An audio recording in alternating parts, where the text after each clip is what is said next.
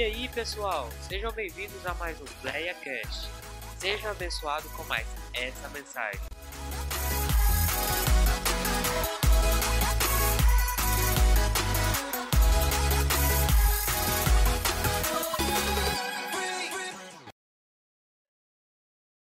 Esse hino, ele nos chama a uma intimidade com Deus. Queria que você agora rompesse com todos os paradigmas.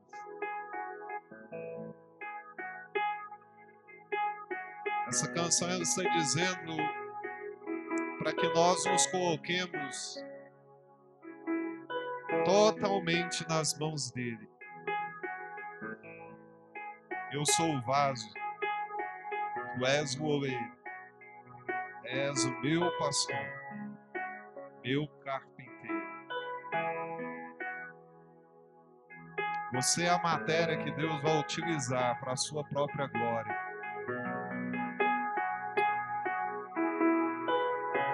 Me faz de novo. Eu sou o vaso és meu pastor. Me faz de, me faz de Eu sou vaso, tu és oleiro. Me faz de novo, me faz de novo mais uma vez. Eu sou vaso. Pode ser melhor, pode ser melhor. Você que quer ser transformado por Deus.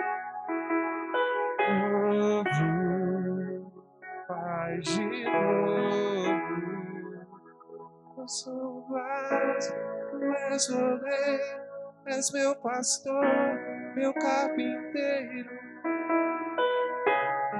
Oh, Espírito Santo, nos faça de novo nessa noite, Senhor. Essa graça veio para tornar aquilo que não prestava algo útil para Deus.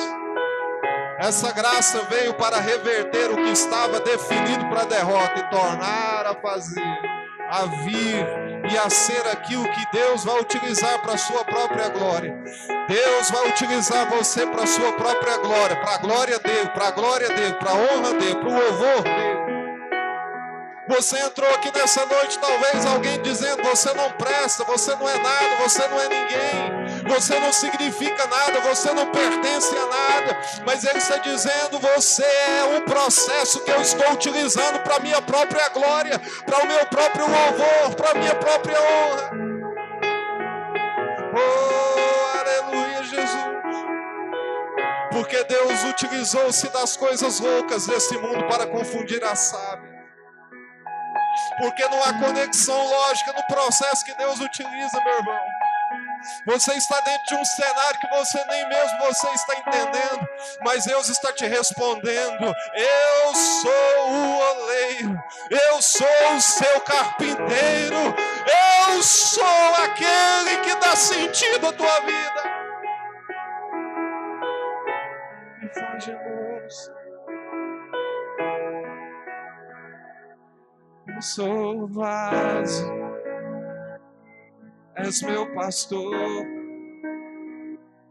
me faz de novo. Ele está removendo impurezas, Ele está tirando a sujeira, Ele está removendo aquilo que não é digno dele, Ele está te lavando, Ele está te purificando, Ele está te gerando de novo. Oh, me faça de novo, Senhor.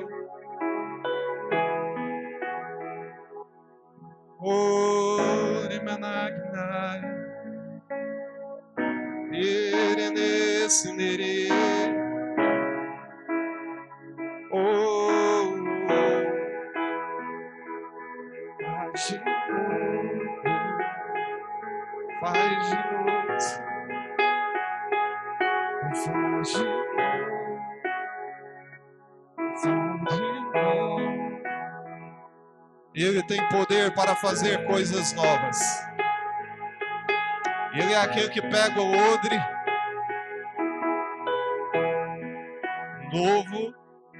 para derramar o seu vinho novo. E Ele está hoje renovando as vasilhas, porque o que Ele vai derramar é precioso e a sujeira precisa sair. Aquilo que impede a ação de Deus tem que sair. Seja ansiedade, seja segurança, seja medo, seja angústia, seja complexos, seja inferioridade, seja frustração. Deus está gerando cura hoje. Porque Ele faz de novo. Ele traz à existência aquilo que não existe, como se existisse. Então, o cenário obscuro que você está vendo diante da tua frente, ele está trazendo luz. Ele está trazendo claridade, ele está trazendo lucidez. Porque ele é Deus. Com seus olhos fechados, eu queria continuar. E agora eu entendo porque que Deus colocou essa palavra no meu coração. Aleluia. Está no segundo livro dos reis. Capítulo 4 é um texto conhecidíssimo da igreja. Segundo livro dos reis, capítulo 4, versículo 1.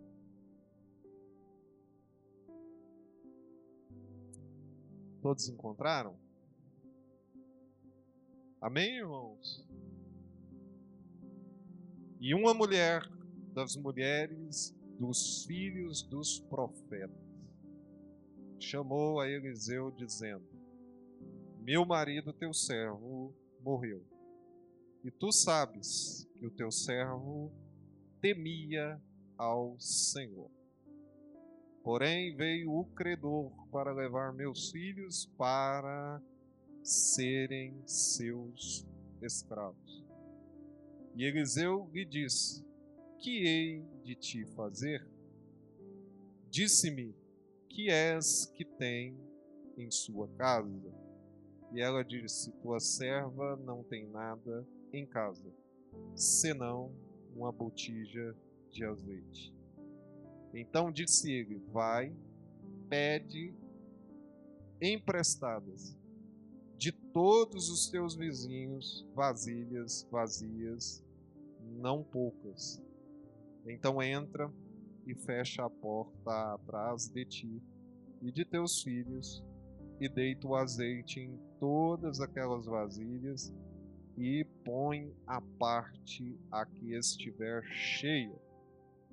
E ela foi e se trancou com seus filhos, e lhe traziam as vasilhas, e ela as enchia. E sucedeu que, enchendo todas as vasilhas, disse a seu filho: Traze-me ainda uma vasilha. Porém, lhe disse: Não há mais vasilha alguma. Então o azeite parou. Então veio ela e fez saber ao homem de Deus, o qual lhe disse: Vai, vende o azeite, paga a tua dívida, e tu e teus filhos vivem do resto.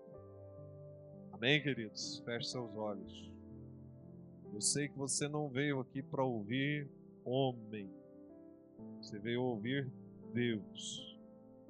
Deus fala conosco, está falando conosco desde quando nós entramos sobre esse recinto. Deus tem falado e vai continuar falando pela sua misericórdia. Amado Deus, Pai Todo-Poderoso, o Senhor nos deu, Pai, esta incumbência de falar do seu amor, da sua palavra. Deus, que esta mensagem dessa noite ela tenha caráter profético. Meu Deus, que ela tenha, Senhor, efeito prático na vida da tua igreja, Senhor. Eu sei que o Senhor é o sumo pastor e que todos aqui estão debaixo, ó Deus, o teu cuidado, está debaixo da tua potente mão. Somos, ó Deus, como a menina dos seus olhos. Pai, por isso nós estamos aqui para te ouvir. Deus fala conosco nessa noite de uma maneira especial. É a nossa oração nessa noite, em nome de Jesus. Amém. Os irmãos podem estar assentados. Eu confesso, irmãos, que já ouvi essa canção algumas vezes, mas é, me surpreendeu os irmãos terem cantado ela aqui hoje. Mas é uma belíssima canção, porque fala justamente sobre essa questão do que de fato nós somos nas mãos de Deus.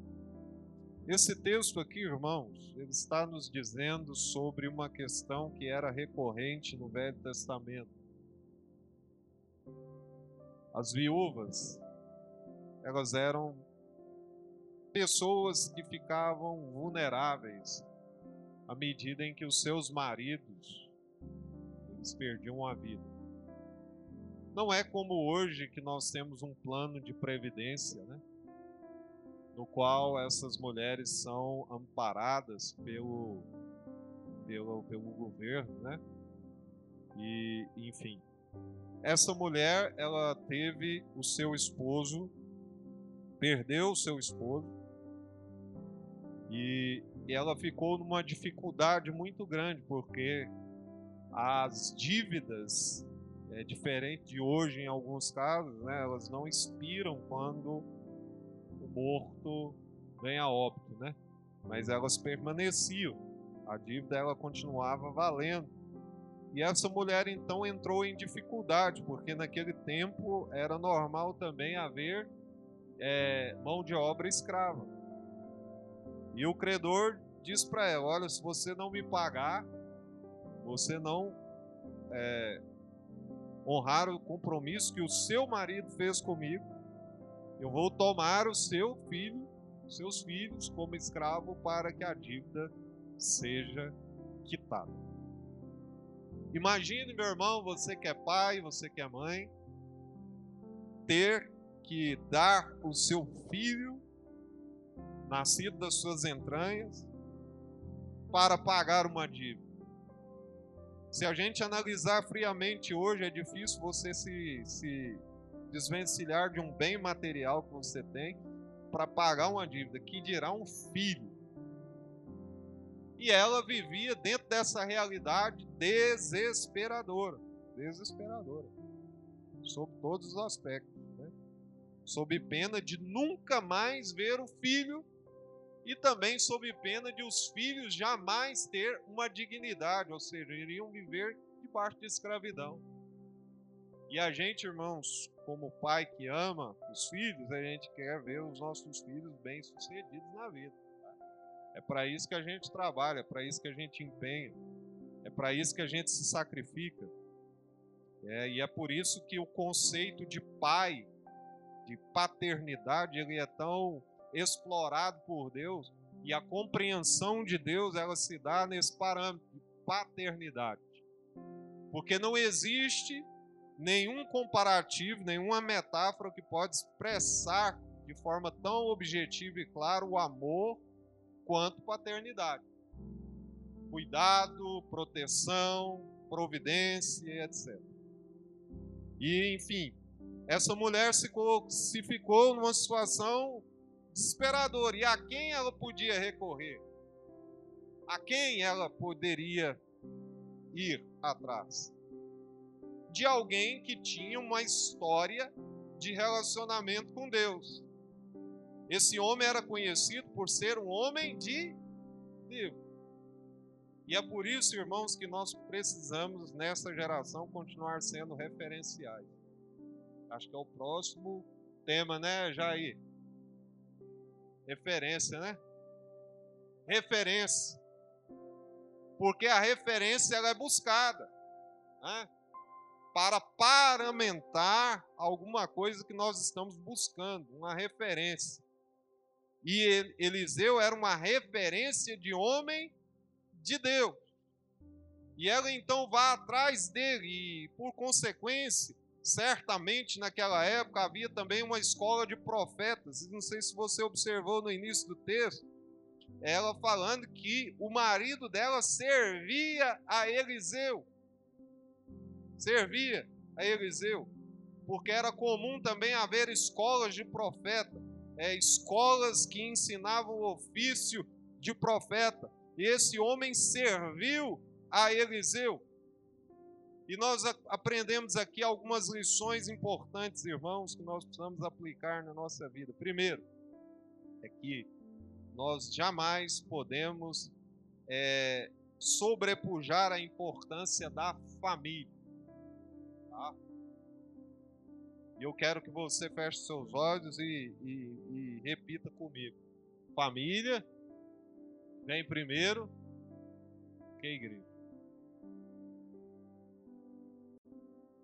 Famílias saudáveis, igreja saudável.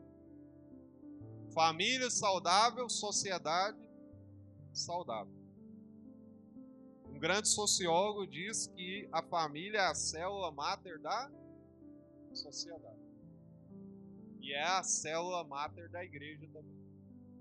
E é por isso que, em nome de Jesus, levante a mão, vou profetizar sobre a sua vida. Em ti serão benditas todas as famílias da terra. Para quem Deus disse isso? Para Abraão.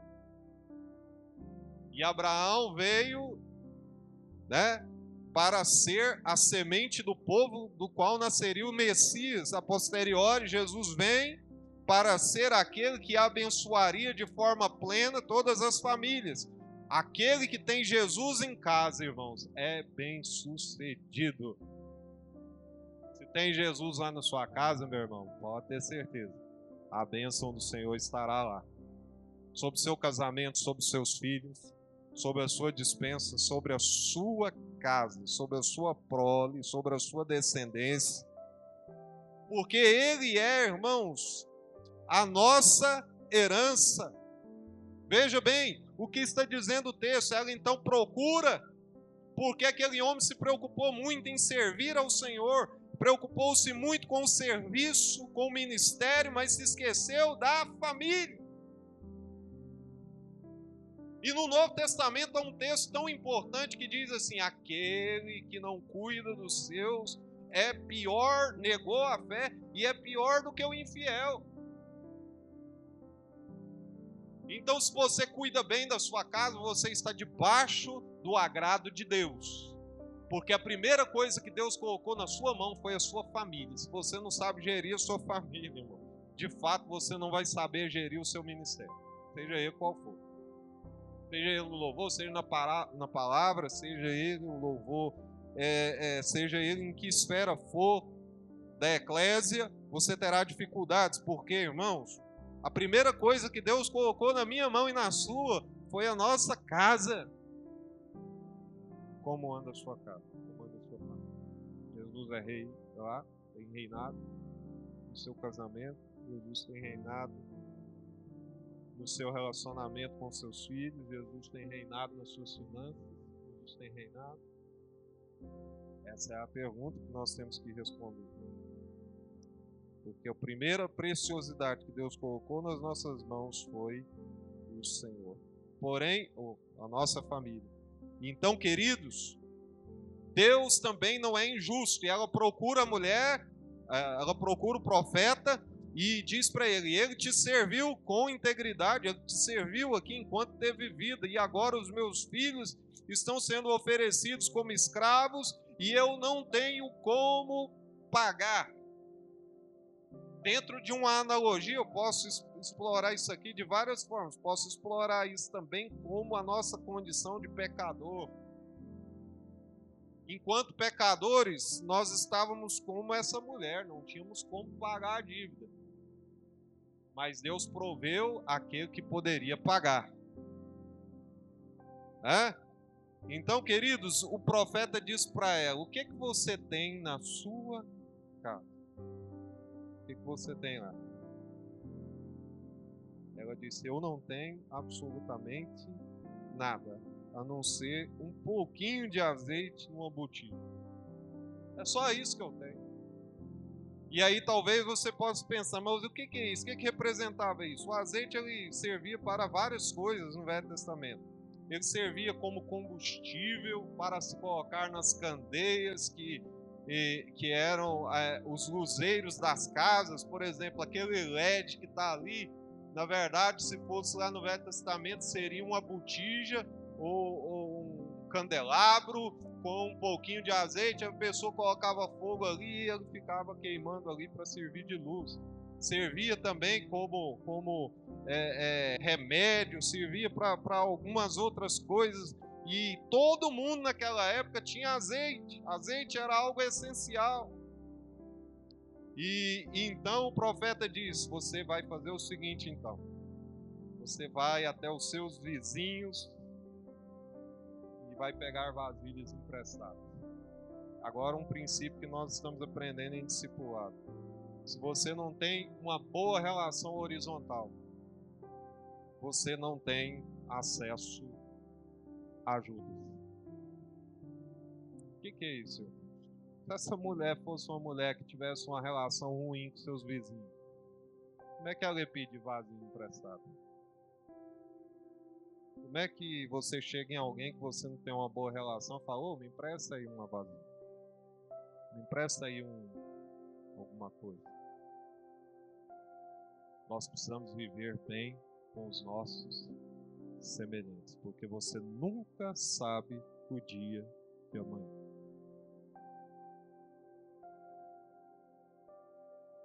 Um dia você pode estar e tem gente que pensa isso, né? Eu nunca vou precisar de ninguém. Talvez ele não fale isso expressamente, mas ele pensa: nunca vou precisar de ninguém. Mas, em, em alguma circunstância da vida, irmãos, nós vamos precisar de alguém. Ainda que seja para dizer uma palavra para a gente. Ainda que seja para tocar no nosso ombro ainda que seja, mas nós vamos precisar de alguém. Porque Deus criou o homem, irmãos, para viver em comunidade. Comunidade. Nós não somos uma ilha que devemos nos isolar, ou seja, aqui eu vou ficar, aqui eu não preciso de ninguém, aqui eu não tenho que contar com ninguém, aqui eu vou viver no isolamento. Irmãos, Deus não nos criou para vivermos no isolamento. Deus te criou para que você viva em comunidade. Comunidade. Você pode ver que pessoas que se isolam, logo, logo, logo, estão entrando em conflito. Conflito consigo mesmo, conflito com a sociedade, conflito interpessoal, conflito interno. Por quê? Porque o homem não foi feito para viver só. E o próprio Deus disse isso: não é bom que o homem esteja só, porque Deus conhece você. Então vá. Será que ele não poderia criar um outro jeito para fazer o milagre sem que ela tivesse que fazer isso, até poderia, mas através da nossa comunhão, Deus opera o milagre. E eu vou comprovar na palavra para você. Salmo 133. Ó, oh, quão bom e quão suave é. Me ajude aí. Que os irmãos vivam em é como o óleo, é como o azeite que desce sobre a barba, a barba de Arão. E desce até a orla dos seus vestidos. O que, que Deus está dizendo, irmãos? Quando há comunhão, o azeite é derramado. Sabe uma coisa que gera ogiriza em Deus? Segregação divisão, rompimento. Portanto, você quer ver o milagre? Você quer ver a imagem de Deus sendo revelada? Se agrupe em comunhão. Se agrupe. Você pode ver que Deus fala: aonde há dois ou ali eu Sabe que Deus está aqui porque nós somos muito mais do que dois ou três. Glória a Deus. Deus está aí perto de você, meu irmão, porque Deus se agrada da. O que eu não tenho, o Anderson tem. O que a Ellen tem, o Silas não tem. E assim vai. É uma peça de quebra-cabeça em que a gente vai se ajuntando. Sabe qual que é a imagem do mosaico que nós vamos fazer? A imagem de Jesus Cristo, nosso Senhor. Quando a igreja se agrupa, a imagem de Cristo é revelada para o mundo. Então, meus irmãos, essa mulher teve que ir nos vizinhos, Fábio, eu estou com uma necessidade, você pode me ajudar? E que demérito há nisso? Que demérito há nisso? As pessoas acham que é demérito você precisar de ajuda. Eu passei uma situação que eu nunca pensei que eu ia passar. Eu não posso falar aqui mas, irmãos, a minha esposa sabe o que eu faço. Aquilo com o homem é constrangedor. Mas louvado seja Deus que eu não estava sozinho. Eu tinha ela para compartilhar comigo dessa hora difícil. E se eu não tivesse ninguém? Essa doença maldita que está aí, irmãos, talvez a pior ruptura que ela gera na pessoa é isolamento. Porque quando eu tô com medo, meu irmão, e eu junto com dois ou três, o medo ele dá uma arrefecida. Mas você ficar isolado, sabendo que vai morrer, mole.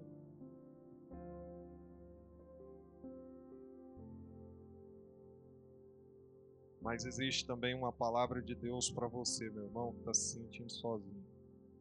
Ainda que pai, aliás, ainda que a mãe se esqueça do seu filho, todavia eu, o Senhor, não me esquecerei de Deus não se esquece de você. E Ele vai gerar pessoas para gerar cura em você. Sabe o instrumento que Deus usa? Pessoas. Deus usa pessoas. Deus usa gente. E Deus vai levar gente para te curar. Gente é que cura. Gente é que promove cura. Por isso que a Bíblia diz: confesseis as vossas culpas uns aos outros, para que sareis. Sabe como que Deus gera cura? Quando você fala, eu preciso de você. Eu preciso de vasilhas, porque os meus filhos serão levados como escravos. E Deus já falou que a única maneira de eu reverter esse cenário é se eu tiver vasilhas. Você tem uma vasilha para me ajudar?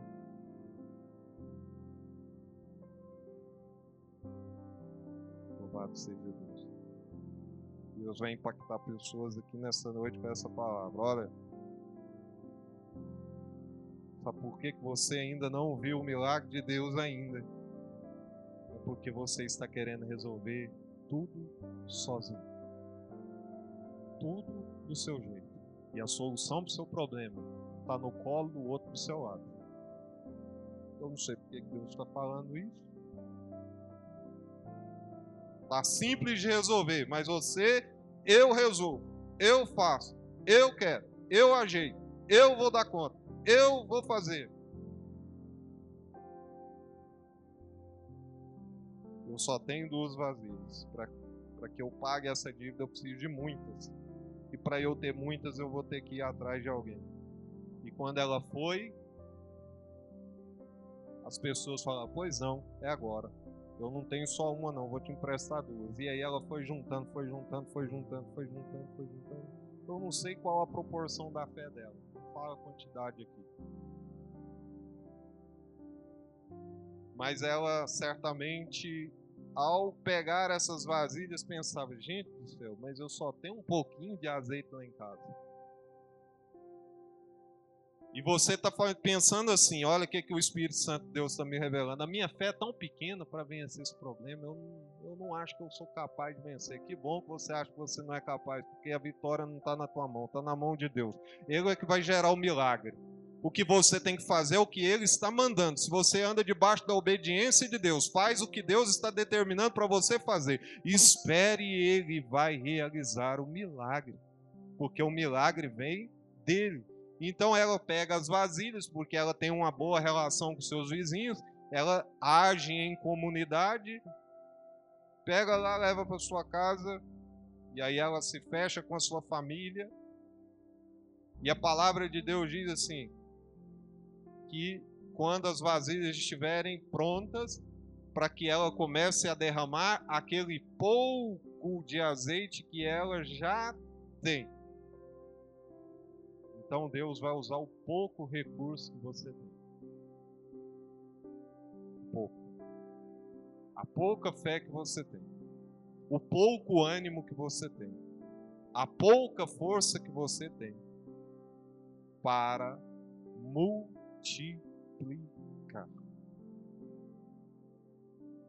É impressionante como Deus gosta de fazer o pequeno se transformar em abundante porque ninguém vai poder se gloriar por causa disso. Né? E ela então começa a derramar, porque tem vasilhas prontas para serem usadas.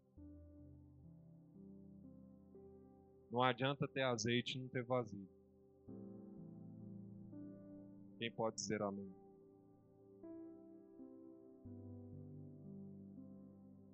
Não adianta ter milagre, não adianta ter azeite se não houver vasilhas. Essas vasilhas aqui, irmãos, representam pessoas. Quando ela olhava naquela vasilha, essa aqui é da Oneide. Essa aqui é da Alessandra, essa aqui é da Jaque. Essa aqui é do Jeová. Quando o milagre acontecer, eu vou lá devolver, mas é dele. Quem está entendendo a mensagem nessa noite? A vitória do seu irmão passará pela sua contribuição. Seja em oração, seja em ânimo, seja em incentivo, seja em que for, ela vai passar também por você. Você também fará parte deste processo de vitória na vida de alguém. É por isso que nós temos que viver em comunidade, não como ilhas isoladas. Irmãos, nós temos falado isso redundantemente aqui, repetitivamente aqui, porque este é o princípio que agrada a Deus. Quando o milagre é gerado, é porque as pessoas se ajuntam para cooperar pelo milagre. Eu não me esqueço, irmão, daquele homem paralítico que, quando foi levado até Jesus, havia uma multidão ali, não tinha como eles passarem. Sabe o que, que eles falaram? Não, não vamos desistir do milagre, não. Sabe o que, que nós vamos fazer? Nós vamos levar esse homem por cima do telhado. Se ele tivesse sozinho, que condição ele teria de ter subido naquele telhado e descido até a presença de Jesus? Sabe por que, que o milagre aconteceu? Porque gente gera milagre. Gente, quando se ajunta no propósito certo, da maneira certa, da maneira correta, o milagre acontece. Hoje, irmãos, se nós nos ajuntarmos aqui e invocarmos a Deus com os propósitos certos, da maneira certa, ninguém vai segurar a bênção de Deus sobre a sua vida. Eu estou falando isso porque a palavra de Deus está dizendo, irmãos, nós precisamos entender que nós temos que pedir ajuda uns para os outros. E aí? Começou a derramar o azeite, derramando, derramando, derramando, derramando, derramando. E ela falava, gente, mas eu só tinha um pouquinho de azeite aqui, e esse azeite está multiplicando, está multiplicando, está multiplicando. Acabou a vasilha, mas não acabou o azeite. Acabou, você está entendendo isso? Meu? Se ela pega as vasilhas do mundo inteiro, ela ia encher. Assim é Deus.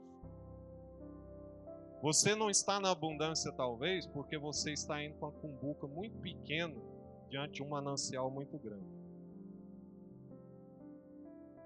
Imagina as cataratas do, do Iguaçu. Quem já foi lá? Tem alguém que já foi lá? O Juliano já foi. Quem mais? Ó, né? Juliano, tem água para Dedé lá, não tem? Se você for com um copinho desse cartaz lá, você vai encher. For com uma caixa d'água, vai encher. Se você for com um caminhão pipa, vai encher. Se você for com duas caixas d'água, por quê? Porque é pouca vasilha para muita graça. E é esse eu quero encerrar aqui. A nossa indisponibilidade, a nossa impossibilidade, irmãos, é nada diante da abundante graça. Deus tem graça para derramar sobre nós. Mas a graça só se revela quando a gente entende que precisamos de ajuda. Não só da ajuda de Deus, porque primeiro a, a mulher foi entendeu que ela precisava de ajuda de gente. Primeiro no profeta, depois nos vizinhos, depois o milagre. Tem gente que só quer Deus, só Deus que serve para ele. Deus me socorre. Deus me socorre. E Deus está colocando o irmão do lado para prover o problema dele. E ele está, Deus me socorre, Deus me socorre, Deus me socorre. E, Deus está falando, está aí do lado, está aí do lado, a pessoa está do seu lado. Mas eu não falei.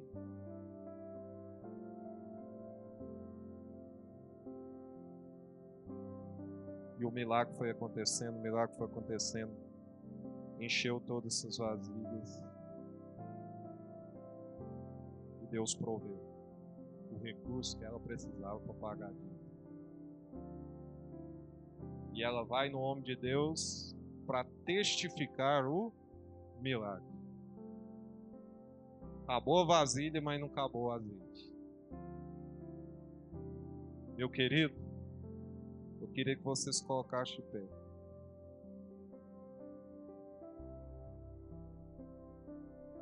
Já pediu ajuda?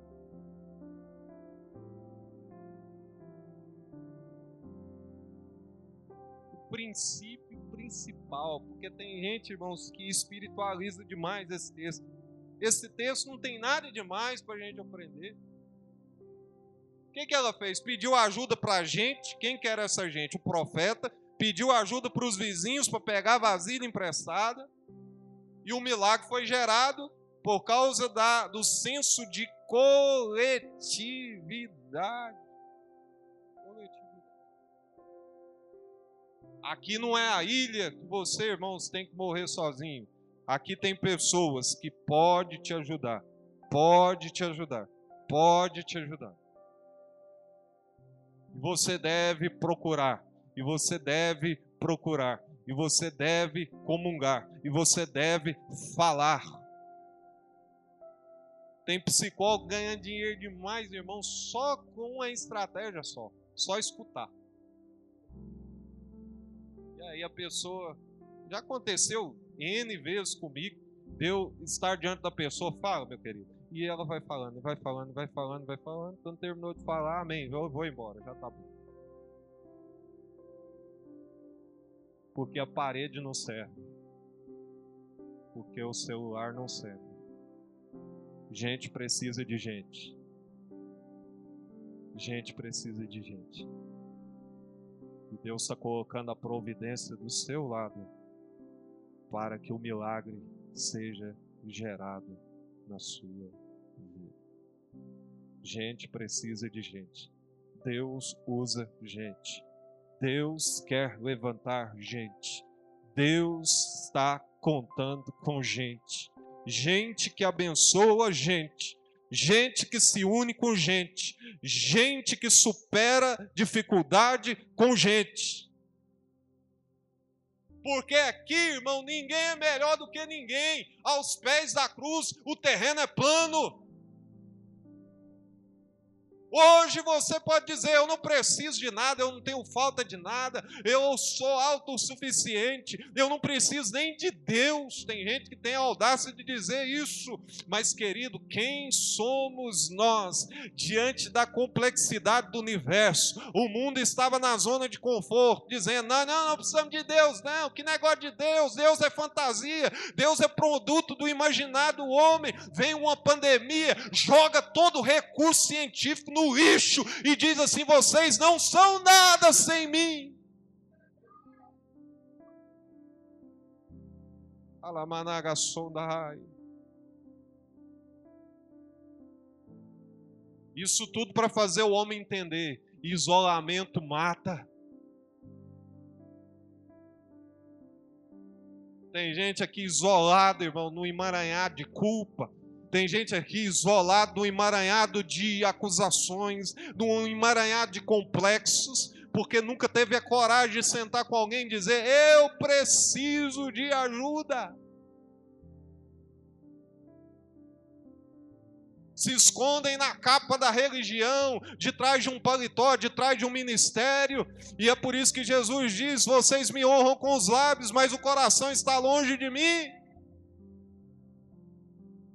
Eu quero gerar cura, mas a cura tem que ser exteriorizada. Joga isso para fora hoje, meu irmão. Joga isso para fora hoje, meu irmão, porque está muito ocupado o seu coração. A vasilha está cheia. Deus está precisando de vasilhas vazias para que o azeite dele possa ser derramado de forma abundante e esse azeite gere a prosperidade do reino que Deus tem para a igreja nesses dias. Condaragaçou. Não existe super-homem, não existe super-mulher. Existem servos. Quanto menor você for, maior será a glória de Deus. Quanto mais você enxergar o seu irmão maior do que você, superior a você, mais Deus será engrandecido na sua vida. Para receber milagre tem que se humilhar. Se aquela mulher aceitasse a situação sem pedir ajuda, ela ficaria sem os seus filhos, ela ficaria sem nada, ela seria derrotada. Mas ela disse: Eu preciso de gente.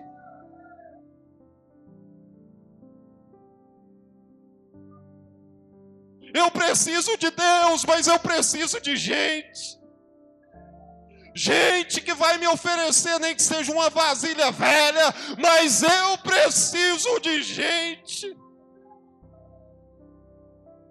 Porque foi gente que Deus colocou para me conviver não foi matéria, não foi dinheiro, não foi nada que compete a esse mundo físico, foi gente, e é gente que Deus vai usar para te abençoar, é gente que Deus vai usar para te curar, é gente que Deus vai usar para te fazer crescer ainda que essa pessoa seja um calo no seu sapato, ainda que ele seja um estorvo, ele vai contribuir para o seu crescimento, ele vai contribuir para a sua prosperidade, ele vai, ele vai, porque Deus gerou gente para fazer a gente entender que a gente é gente. Alamanagai, Shodaramanagai.